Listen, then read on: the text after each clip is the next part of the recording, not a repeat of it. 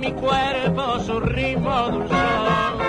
Y su vaivén me alegra el corazón. La gente se alborota al oír su sonar. El barrio se enloquece y se pone a bailar. Y todo el mundo goza al compás de los cueros, sintiendo la llamada que pasa y se va. Negra, ¿dónde están mis barbas? Mi galera es felpa, ¿dónde están mis lentes? Mi camisa raya y mi fracking doy. Pronto, dame todo eso, porque los morenos están por llegar. Mira que me voy con ellos, porque la llamada de este carnaval.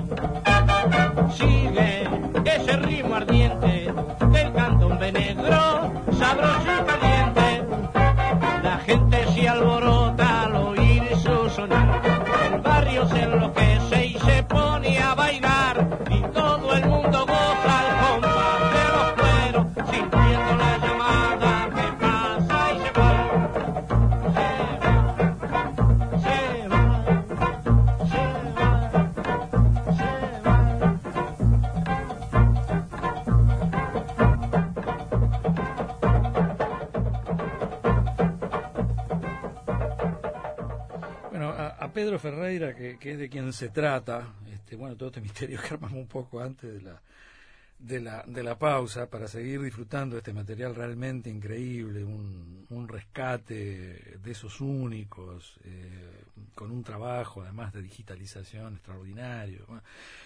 Eh,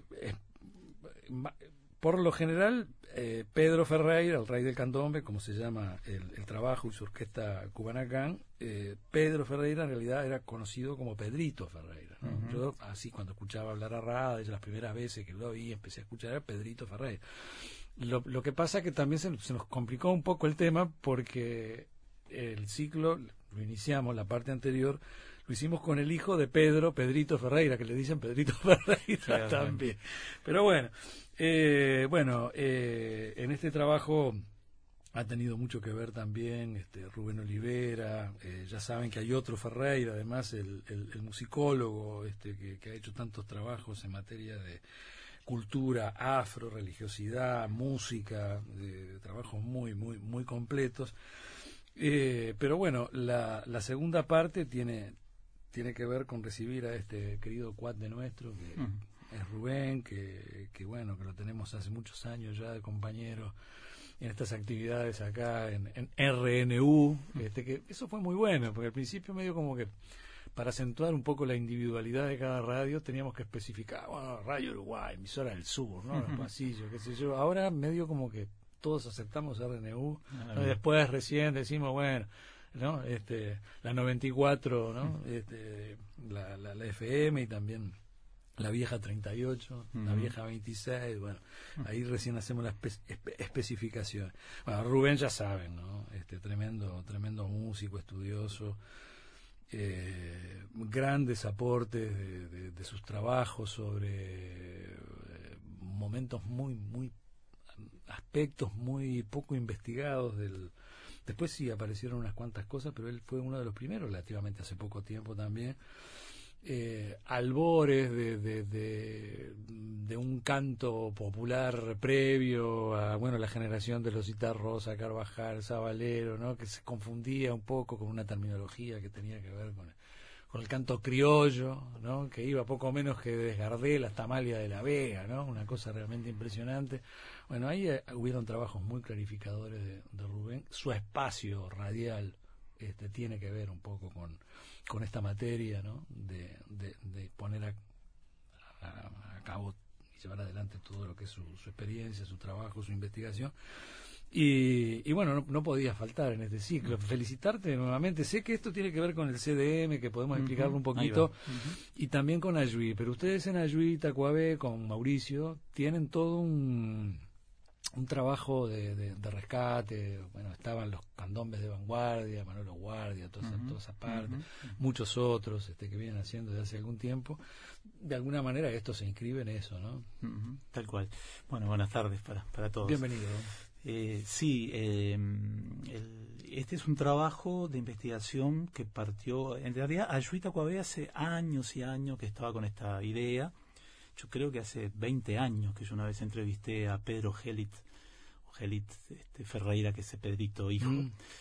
em, para, para pedirle material sobre Pedro Ferreira. Em, en mi trabajo estos últimos este último par de años con el Centro Nacional de Documentación Musical Laura Yestarán, mm. CDM, que pertenece de hace un año al Archivo General de la Nación, Ministerio de Educación y Cultura, em, se retomó, retomamos el trabajo de, la idea de editar a Pedro Ferreira, considerándolo como el antecedente de composición del cantome canción mm. y que no había material, digamos, ¿no? Él tenía cinco simples editados. Él eh, venía de, cantar de la. Bueno, hay toda una historia ahí, ¿no? Venía de cantar en la, orquesta de Washington Oreiro. Pero Aquellas clásicas de los 50, muy, muy tropicales. Exacto, ¿no? Este, y él había estado en Argentina, vino para acá, este, compositor para comparsa, fantasía negra. Eh, y el, en el CDM eh, coincidió con que Luis Ferreira, que no tiene ningún parentesco con, con Pedro Ferreira, musicólogo uruguayo radicado en Argentina, hacía tiempo que venía haciendo un trabajo de investigación sobre Pedro Ferreira y dijimos, bueno, vamos a juntar las cosas. Él había encontrado algunos, eh, obviamente no hay cintas ni, ni máster de esto, había juntado algunas copias, nosotros conseguimos otras, eh, se hicieron, fuimos a hablar con, con coleccionistas y eh, Luis continuó haciendo, Luis Ferreira continuó haciendo trabajo que terminó, que lo va a editar después como parte de, un libro, pero acá... Hace como un adelanto, ¿no? Eh, ahí está, en el, librillo que acompaña el disco. Este, muy instructivo. Ahí está, muy, muy, históricamente muy, muy, muy claro. Y después dos compañeros, un compañero del CDM, Federico, yo en este momento no, no estoy trabajando, claro, por las dudas en el CDM con los cambios, este todavía no es seguro si sigo o no sigo, pero, mm. Federico Sayés, eh, que es del CDM, trabajó en comienzo de, digitalización de este material, junto con Ignacio Irigaray, que es una, una junta, los dos muchachos vienen trabajando hace unos años. Ignacio Irigaray es de la Facultad de Ingeniería. Hicieron magia con eso. Eh, el, gran sorprendido era Pedrito Ferreira, hijo, como estuvimos acá que él de tanto en tanto escuchaba, no sé, esos materiales que los tenía, creo que en una cinta, en un cassette, no sé qué. Y, y quedó, eh, cuando escuchó este disco, no, no podía creer, no, podía creer, era como que lo hubiera grabado, en un, me decía, como en un estudio de grabación de ahora. Ahí está, se, vieron muchas copias, terminó trabajando Diego Azar, que fue también quien masterizó el disco de Candombe de Vanguardia, ¿no? que, como decías tú, que reunió una experiencia del año 1965 de Manolo Guardia, Daniel Bachicha Encina y la, de una manera motivada un poco con Pedrito Ferreira también. También, claro, ahí está. Y bueno, Diego Azar terminó haciendo esta digitalización. Y la obra, sí, de Pedro Ferreira se inscribe como en él la, la incorporación de la cuerda de tambores del candombe a distintos formatos musicales, ¿no? históricamente con, con el tango, la, la, orquesta típica con la Gavioli, eh, Romeo Gavioli básicamente ¿no? en, Uruguay ¿no? y Alberto Castillo en, Argentina después eso ya años 40 digamos no después quizás ya hay que esperar hasta hasta Pedro Ferreira ¿no? que la orquesta cubana CAM Pedro Ferreira nació en 1910 falleció en 1980 pero tuvo una hemiplegia en 1964 entonces este, a partir de ahí este, casi no hizo nada. ¿no? fundó la orquesta cubana CAM, que, fue, que eh, no por explícala, casualidad. explícala, explícala un poco, Rubén, porque hay, hay como mucha mistura y este, lle- llevarlo al plano este así eh, bien bien hondo. No, Eh, y bueno, Pedro Ferreira, el, eh, em, está todo el tema este de la, la importancia de la música caribeña en América Latina y en Uruguay también. ¿No? Ernesto Lecuona, después Oreiro mismo. ¿no? Eh, Washington Oreiro mismo, los Lecuona Cuban Bay, eh, Boy, digamos, este, los Habana, después con Armando Orefici que tocaba con, con Lecuona. Ellos venían acá y tocaban, y la, que las rumbas, las guarachas, esto, ¿no? Y- Tocaban para multitud, Para- ahí está, miles ¿no? y miles de personas Visitaban, bailando. Ahí Sí. está, ¿no? Este, las orquestas Javier Cugat también venían, ¿no? Y, eh, pero la, novedad de, de Pedro Ferreira es que él componía para las comparsas y en un momento, con su orquesta cubana CAM, este, me contaba el Pedrito Hijo, ¿no? Eh, terminaban de tocar una guaracha, se colgaban los tambores del candombe y cantaban este, la- las, la- las canciones que Pedro Ferreira componía para, a veces para las comparsas y después ya específicamente para la orquesta. Y fue una novedad porque las orquestas, la, la gente bailaba candombe en esa época, ¿no? En el, junto con las, la- las otras canciones más En los caribeñas. salones más este, está. Montevideo. De ahí que yo a veces pe- pre- preguntaba ¿no? a músicos de la, de la parte tropical ¿no? y antecedentes, ¿no? antes, de, antes de Rubén Darel y de, ¿no? de, de- de Raúl Noda, de, del, este, digamos, todas la- la- las, las orquestas digamos que a partir de los 60 comenzaron a... Sí, porque me estoy, me estoy poniendo a pensar de, de- de Romeo Gavioli lo- los candombes. Ujú. Cu- Cuando estaban las famosas las famosas salas de, la típica y de la jazz. y- ujú. ¿quién, quién, ¿Quién bailaría con los tangos de Gavioli, no? Eh, llevados a candombe. Me parece que eran, milongas ciudadanas. pero eran este, media raros, Eh, ¿no? Claro, Eh, sí, sí. Sí, su- Supongo que tendrían, no soy especialista ni, ni en esto ni en eso tampoco, digo, pero estarían la gente, hay una siempre una adaptación, la gente va armando sus pasos y la, la- y la música cambia a partir de esos pasos, ¿no? Pero lo bailarían lo más parecido a un tango, digo yo. eh, ¿no? sí, No, sí, eh, probablemente sí, la, la milonga, ¿no? Como que en realidad es, es, es una manera particular de bailar, ¿no? Milonga ciudadana. Eh, pero cuando escuchamos las canciones, digamos, de, de Romeo Gavioli, ¿no? Por ejemplo, eh, es el blanco hablando del negro, ¿no? Este, ya el negro está haciendo así, ¿no? Acá es, es una orquesta cubanacán formada por negros, ¿no? Y Pedro Ferreira haciendo letras este, desde adentro, ¿no? Este, la- la- ya la gente pide cuero, empe- empezando a, espe- a- a expresiones de- determinadas, ¿no? Y no es casualidad que la orquesta se funda en el 56, que es cuando se oficializan las llamadas también. Ah. ¿Mm? O sea, comienzan a ver verdad. una serie, ¿no? Y la orquesta sigue hasta el año 63, el 64 él tiene la hemiplegia, ¿no? Graba cinco discos simples, Eso estabas contando. sí. ahí está, y después un disco de ocho temas, ritmo en color. De ahí que este disco tiene todo ese material, ¿no? Tiene las 10 de los simples, más las 8 de del disco este más, más amplio y después hay una, canc- una canción que es de la comparsa Fantasía Negra dirigida por Pedro Ah. Ferreira que tuvo su famoso quinqueño 54-58 que, que salió primera eh, que es una grabación de Allá estarán ¿no? eso se, se agregó aquí o sea que está todas las grabaciones eh, originales de Pedro Ferreira este, remasterizadas hay algunas muy famosas como la, la gente ni sabe obviamente que esta de ahí viene la llamada no que es de ahí o que no sabe que la, la- la- que la, la- bueno esto que tú decías que Candombe Vanguardia en el año 65 Le este, toma un montón de canciones, además. ¿no? ahí ya la orquesta la cuerda de tambores ya en un clima más de jazz no después ya vienen empieza a desperdigarse el, el- ya más, Ya- congas no Jazz Rimareños. norteamericano y candombe decían los hermanos Buena Suerte. Ay, bueno. Vi- me, me crucé con uno de ellos hace Ajá. poco ahí en un, en, un boliche. No, hacíamos jazz norteamericano. Sí, ¿no? Bueno, La definición está bien, está bien. algo tiene que ver. Y el, el primer, eh, los primeros discos de Pedro Ferreira eran candombes, ahí están mezclados, acá no, no son todos candombes, ¿no? creo que tiene alrededor de 80 canciones registradas en Agadu Pedro Ferreira. Eh, acá en, en este disco hay siete candombes, eh, algunos de ellos muy famosos, como este, la, la, La llamada, como Viricunyamba, por ejemplo, que es la... Es un himno, ¿no? Lo, lo hablábamos el otro día, sí, se sí. sabía ya y Sí, y es uno de los temas que toma justamente los Ah, cantantes de eh, Gua- can- vanguardia y candombe lo- vanguardia. y lo, expanden para todos lados, Claro, cualquier cantado cosa por, por. Cheche Santos, digamos, ¿no? En realidad hubo un disco de Jorge Ramos, digamos, que tocaba con Pedro Ferreira, que en el año 71 grabó en homenaje Jorge Ramos y su Sonora de Oriente, ¿no? Todos los nombres, Manuel Guardia y su combo, ¿no? la Cubanacán, ¿no? eran todos de cosas de la época, ¿no? Este... Bueno, pero lo que pasa es que Cuba estaba muy fuerte. Claro, claro. Claro. ¿no? Era el, gran sonido. Claro, claro.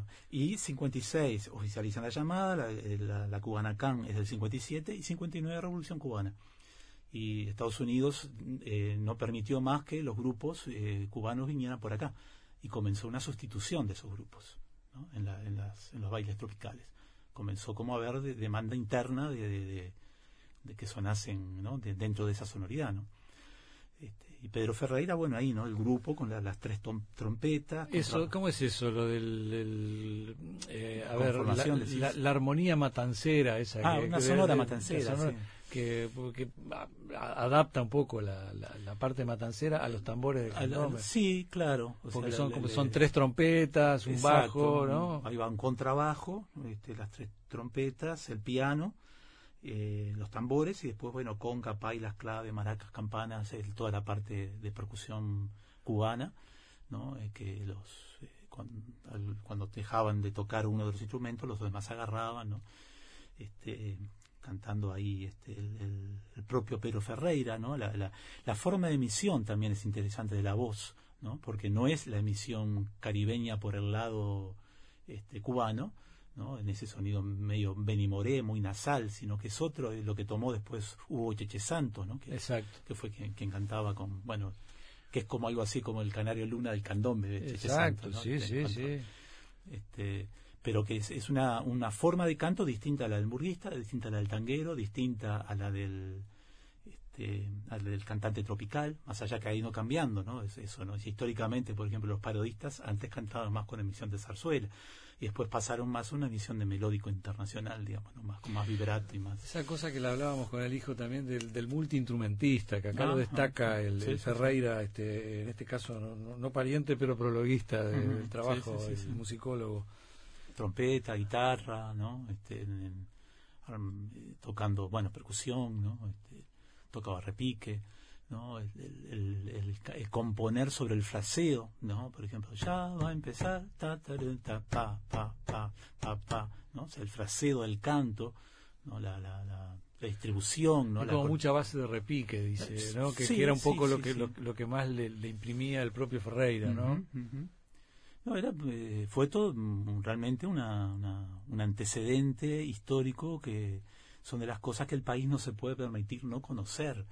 ¿no? no conocer históricamente y después no escuchar, que es el tema, ¿no? Porque pasa con Amalia La Vega, no sé, el año, yo hacía la broma cuando en el CDM dábamos charlas sobre Amalia La Vega de que se precisaría que Patrimonio todos los años pusiera que este año fuera Pedro Ferreira. Entonces todo no, pues, nos llovían los, maestros y profesores pidiendo por favor que están obligados a conocer a Amalia, a Amalia de la Vega. ¿no? Entonces, este... Y lo que hicieron, ¿no? Porque digo, acordate de Amalia, ¿no? aquellas audiciones en El Espectador, que no sé, a las 5 de la tarde la gente dejaba de hacer lo que estaba haciendo. Claro, claro, ¿no? Se paraba a Montevideo para ir a escuchar la radio. Fue súper famosa. Y bueno, y, y Pedro Ferreira lo hablábamos con con el hijo, decía, para, para esas mismas multitudes que, que tocaba el catalán este, Cugat, ¿no? Este, claro. Y bueno, que, que eran que hasta, que hasta hoy muchos muchos veteranos se los nombrás y se acuerdan perfectamente, porque andaban en esas épocas, andaban en esos bailes, todos entreverados, ¿no? Este, y, y, bueno, como, como Pedro Ferreira eh, estaba en ese, en ese ámbito, bueno, eh, haces alusión a, a Cubanacán y es como Cuban Boy también, ¿no? tiene, tiene, tiene un eco, como decir, ah, sí, Cubanacán, ah, ¿no? Eh, eran muy populares. Muy populares, sí, sí. Muy populares. Y Pedro Ferreira marcó a todo, ¿no? El, digamos, no, no es que esté mal, pero eh, ponerle tamboriles, tamboriles, ¿no? El piano, pin, pin, pin, ¿no? El, porón, pom, pero no es eso el candombe, ¿no? Esa es la, la visión, ¿no? La visión más infantilizada o, o, aniñada del negro, ¿no? Del, este, esto era de adentro, era, ¿no? De eso de que, de ahí que yo siempre pido permiso y perdón cuando hablo, porque hablo de afuera, yo no, no, no conozco, conozco muy poco, ¿no? Eh, esa, esa canción en la que nombra eh, una ceremonia de Diemanyá, este, ¿no? Eh, que, que me acuerdo de una charla contigo cuando vos eras muy chico y con tu mamá este, iban a, no sé si a Ramírez o a qué Ah, sí, playa, sí, y tiraban unas flores y estaban ustedes nada más, muy poca gente más, ¿no? Este, dejando de lado lo que es la, la multitud que se reúne hoy cada 2 de, de febrero, hay mucha, hay mucha información, se trabajó mucho todo el tema, se sabe mucho, toda la, todo el, el panteón de los orillas y todo, Ujú. pero hay un tema acá de, de- de Pedro Ferreira donde donde la nombra, no sé si no, no está la- ahora la podemos escuchar, pero digo no no sé si la, la fecha es de, de, no sé del 56, Y sí, 57, sí, la, 58. la, la- Guanacán grabó del, del 57 al 62, ¿no? Este, así que son esas esas épocas, ¿no? De- como dice Luis Ferreira, ¿no? El, el tambor en la calle, después de, de, de Maracaná, después del 50, toda una década, ¿no? De, de- ¿no? donde el candombe empezó como a, oficializarse, entre comillas, y bueno, con lo que se gana y se pierde con eso, ¿no?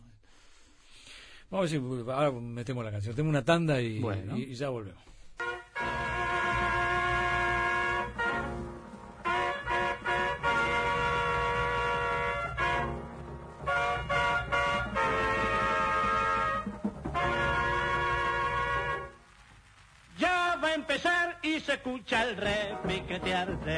Tamboriles que están de Viricuyamba.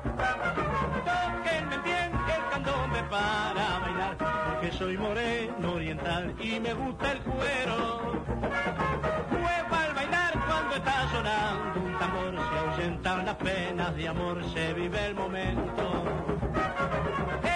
Central que aviva la llama en mi ser y a su de sonar mi pasado encuentro.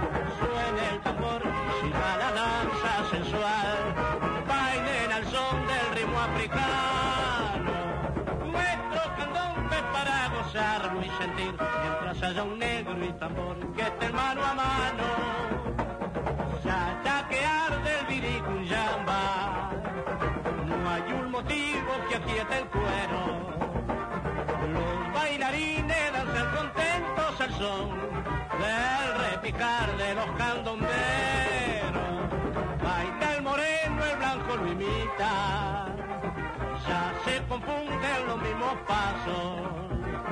En el candombe todos se agitan porque cuando llama al baile un tambor la sangre palpita.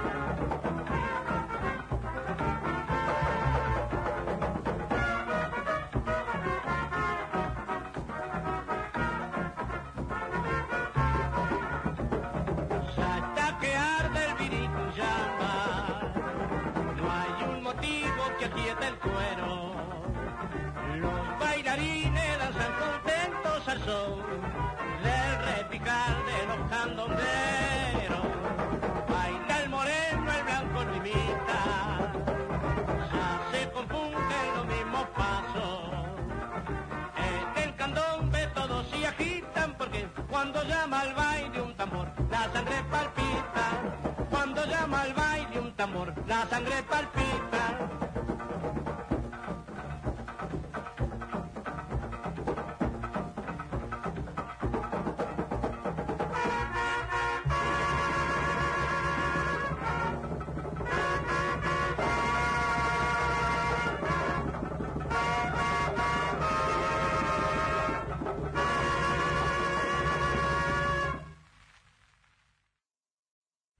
Bueno, acá estábamos, lo, lo habíamos nombrado el, el Viri Cunyamba, ¿no? Este, y acá Luis Ferreira, el, el, eh, musicólogo que citábamos, que está en el, prólogo y que vive en, en- en Argentina, él, bueno, cita Tierra de Libres y Viri Cunyamba y dice que se destacan ciertas palabras a modo de un código que afirman un sentido de conciencia histórica, más en sentimientos y evocaciones que en, signific- en significados precisos al igual que en tanta lora eh, de quien reconoce su inspiración eh, en Quiero en mi son, segunda parte, dice, esto es interesantísimo, algo, algo de lo que vos planteabas de- desde adentro y no de afuera, ¿no? De- de- desde lo afro. Dice, combina algunas palabras en lenguas angolo, congo, benguela, eh, Eyumba, Ibiriyumba, y Calibari, eh, Abacuá, eh, Yambá, eh, de dos etnicidades presentes en la historia de la diáspora africana en Montevideo y en La Habana. Eh, hay como un... Eh, que por lo general eran de las mismas procedencias, ¿no? Aquellos contingentes de esclavos que de repente quedaban en el puerto de acá, en los puertos de, de Brasil, Bahía y en los puertos de La Habana. Era un poco la, la ruta, ¿no?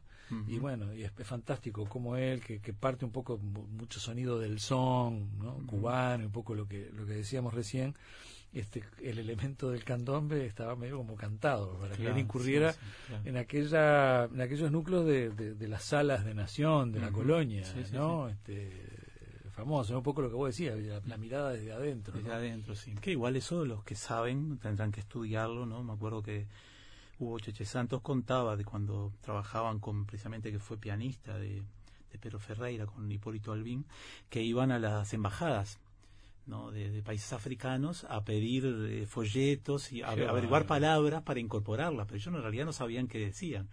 ¿no? Era como un, intento por ese lado de, de, recuperar un poco de, de raíz, raíz africana. Claro, claro, ¿no? Este, habría que ver cuáles son reales, cuáles no, cuáles de qué manera están mezcladas, pero bueno. Este, estaba, estaba leyendo acá en este librillo para también sumar información de que dice Luis que del total de 18 canciones, 12 son de autoría de Pedro Ferreira y serían tres sones rumbas, una rumba, un bolero y siete candombes. Las restantes seis son de otros autores, abarcan tres guarachas, dos plenas y una parranda puertorriqueña. O sea, un poco esa mezcla que ellos hacían cuando tocaban en vivo este, incluso Luis comenta, dice, ¿no? En el, que a medida que en los, discos últimos empezaron a agregar plena, ¿no? que no por casualidad después se ve que la gente, que fue el ritmo que, más allá de que se haya uruguayizado esa plena, la que se afiancó aquí, ¿no? Bueno, el, espectro ese es amplísimo, ¿no? es, fantástico cómo, cómo, cómo no, no, rechazaba nada y encaraba todo, ¿no? Sí, sí, sí. Un gran, gran, músico, ¿no? Y acá en algunas de las fotitos, muy pequeñas en realidad, quedaron en el librillo, eh, aparece Rubén Rada, ¿no? jovencito cantando ahí, que él siempre comenta. Rada lo nombra siempre, siempre es uno de, no solo de sus ídolos, sino que además, este bueno, eh, como que lo inspira para, para, para composiciones que después de alguna manera, ¿no? Había como una beta ahí eh, para el compositor y para el cantante, ¿no? Sí, sí o Fatorú, Zorrada, todos los, cultores y digamos de, la faz bueno eso eso es lo otro algo algo, conversábamos con, con el hijo no eh, porque como eh, como que a, partir de, de, Pedro Ferreira como que se abren caminos eh, acá lo cita este Luis Ferreira no hay, hay, una beta que de alguna u otra manera se sigue por, por el ámbito de, lo tropical, ¿no? Que, que, ha sido muy importante y lo es todavía acá en, en, Uruguay, a pesar de que por ahí este, se comercializó demasiado, ¿no? Quizás en aquel momento tenía otro otro nivel de, calidad, no sé, me parece. Pero están esas otras betas de, los Rada, de los Fatoruso, bueno, el, enlace tremendo con el Gandón Beat, este, ¿no? Y después con, yo qué sé, hasta, hasta hoy sería hasta con el Funky, este, ¿no? Este, un, un, gran adelantado. Claro, en esa mitad del año, 60, mitad de los 60, ¿no? Porque en cuando de vanguardia del 65, el disco Los Olimareños, su segundo disco Los Olimareños en París, que, que trae el primer candombe tocado en guitarra, ¿no? Negro y blanco. Estuvo un poco por ahí, ¿no? Y ahí casi enseguida empezó el, quinto. Eh, y bueno, los Shakers que tienen el tema, su tema candombe, que hay como ese interés por los músicos amplios, ¿no? De, de, empezar a mirar hacia adentro, hacia, ya el hacia adentro del uruguayo, así como pero Ferreira hablaba desde hacia adentro de, ¿no? de, desde lo negro. ¿no? Vamos a escuchar algo más, Rubén. A ver, que, tire, tire usted. hay mucho, acá lo que hay, eh, a ver, hay, hay muchas cosas que uno la empieza a mirar. Este, bueno, Mi sangre está alborotá es uno de los clásicos, ¿no? este, el, La luna vino al candombe, que es una preciosidad de texto. Además, ¿no? elegir, tú tranquilo. vamos con la luna, vamos con la luna vino al candombe, es el el 3, este, eh, Martín Cho.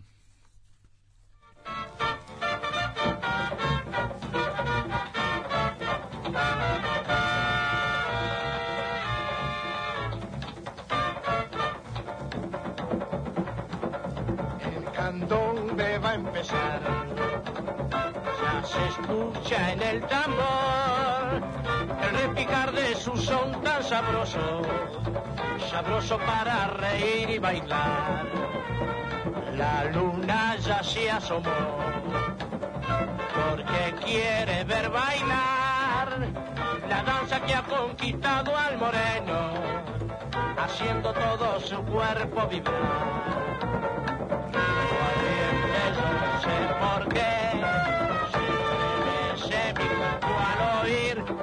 Repique del tambor africano, se estremece con mi son al sentir.